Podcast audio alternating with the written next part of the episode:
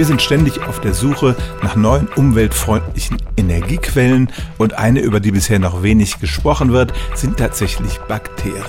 Es gibt ja einige Tierarten, die Elektrizität erzeugen und tatsächlich existieren auch Bakterien, die das tun.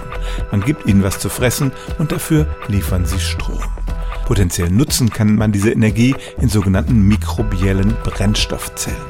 Das Problem ist zurzeit, dass die Ausbeute da noch ziemlich mager ist. Die liefern nur ein halbes Volt Spannung und die Erzeugung von Energie in großem Maßstab ist bis jetzt noch nicht wirklich möglich aber es wird eifrig dran geforscht, denn diese Form der Energieerzeugung ist klimamäßig neutral und man schlägt sozusagen zwei Fliegen mit einer Klappe, wenn man diesen Bakterien unsere Abfälle zu fressen gibt, die sie dann biologisch abbauen und dabei noch kostenlos diese Energie liefern. Also, sie sind ein durchaus vielversprechendes Forschungsfeld, diese Bakterien, die Strom liefern können.